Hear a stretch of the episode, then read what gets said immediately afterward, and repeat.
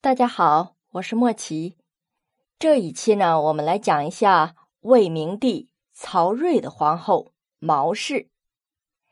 这毛皇后呢，是魏明帝曹睿的第一任皇后。她的出身呢比较低微，她父亲呢不是官宦，也不是富豪之家，而是一个车工。什么是车工呢？大概就是我们所熟知的一个赶车的。但是这毛皇后啊，天生丽质，所以很得明帝曹睿的宠爱。但是我们之前不止一次的说过，以色示人，色衰而爱洁。这年轻和美色呀，终有老去的一天。这毛皇后在曹睿心中的地位呢，也就逐渐被更年轻美貌的郭氏所取代了。最终，毛皇后被曹睿赐死。对于毛皇后的父亲来说，那时候一个车工，一个赶车的，从事这种工作的人，那地位肯定是都很卑贱的。但是这毛家的女儿却是天生丽质、美貌可人，所以呢，这毛氏女就被送入了曹睿的宫中。当时啊，曹睿还是平原王，毛氏被送入曹睿的东宫之后。曹睿立刻就被她的美貌所吸引了，天天与她形影不离。在公元二二六年，魏文帝曹丕病逝，太子曹睿登基即位，立毛氏为贵嫔。其实呢，在毛氏进宫之前，曹睿已经娶了一个正妻于氏了。曹睿登基之后啊，立于氏为妃。按照正常的思路来说呢。这皇后的人选肯定是正妻为先呐，不可能首选妾的呀。但是啊，这明帝曹睿在立皇后的时候，居然完全忽视了正妻于氏的存在，而立了自己宠爱的毛氏。那作为受冷落的于氏，这心里肯定是不舒服啊。这时候啊，曹睿的奶奶卞氏就出面安慰他。没想到啊，这于氏心里悲愤，竟然口不择言，当着他奶奶卞氏的面就说：“啊，你们曹家呀，一向是又是喜欢册封地位卑贱的人。”大家还记得卞氏是什么出身吗？昌幽出身，也就是一个戏子。他的出身非常低，而郭照呢，曹丕的皇后郭照呢？郭照也是废正妻立妾室，她出身也是一个婢女，也是很低微的。那你便是这样当着面被人说，被小辈儿说，他的心里肯定会不舒服啊。我讲一个例子啊，大家看过《大宅门》吗？在《大宅门》里面，最后白七爷娶的那个妻子是谁呢？香秀。而香秀是什么出身呢？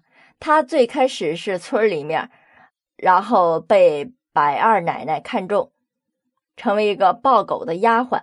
因为白二奶奶那只小狗啊特别调皮，谁抱都不行，唯有这香秀抱它的时候特别乖顺，所以白二奶奶就选了这个香秀当一个抱狗的丫鬟。但是啊，香秀成为白七爷的正妻之后。他领养的一个儿子，在成年之后，听身边的丫鬟所讲述的一些民间故事，然后写了一部小说，被他发现了，他就把那个儿子身边的丫鬟给打发了，同时训斥了他儿子一顿。为什么呢？因为他儿子写的小说里面的主角就是一个抱狗的丫头，这就说到他的心里面去了，也恰恰是打击了他了。所以他就大怒，有了这一系列的措施。其实这人呐，就是这一点。即使他现在有了很高的地位，但是他对自己曾经的出身也还是很介意的。也可以这样说，从另一个方面说，他的内心是很自卑的。那么回过头来说，于是当着卞氏的面说了这么一句话，本身呢。在这样一个家庭里面生存的便是，他就知道这里面女人的欢喜和悲苦。所以他早就学会了在这里面的生存之道。本身呢是出于好意，同于是说话劝他，本身是想安慰他，让他不要计较。毕竟啊，男人就是这个样子。作为一个柔弱的女人呢，也只能认命。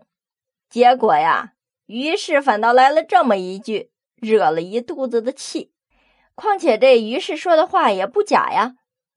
我们也说了，这个曹操将发妻丁氏废去，立了他卞氏为正室；儿子曹丕将甄洛赐死，立了郭女王为皇后。那现在的孙子曹睿呢，又抛开正妻，立妾为后，这也是事实啊。这是他心里的痛，他一直把这些痛埋在心里面，不愿对任何人提起。然而，这个被冷落的孙媳妇儿居然指着他的伤疤，他呀就不想忍了。这人呐，上了岁数了，也有脾气了。于是啊，这不怎么管事的卞氏一怒之下，就将这于氏的话原封不动的转达给了孙子曹睿。这明帝听了这些话，当然很愤怒啊。既然已经将毛氏册封为皇后了，那又有人嫌弃毛家的地位比较低，那还不好办吗？把他们家提拔上来就好了。于是啊，就将毛氏的父亲、兄弟等都封侯爵，封他父亲为车骑都尉，弟弟呢封为郎中，把这个充满妒忌心的于氏啊，直接打入了冷宫，然后明帝就毫无障碍的和他宠爱的毛皇后过着幸福快乐的日子。但是啊，我们讲的不是童话，童话呢就是公主和王子从此过上了幸福美好的生活。但事实后面还有，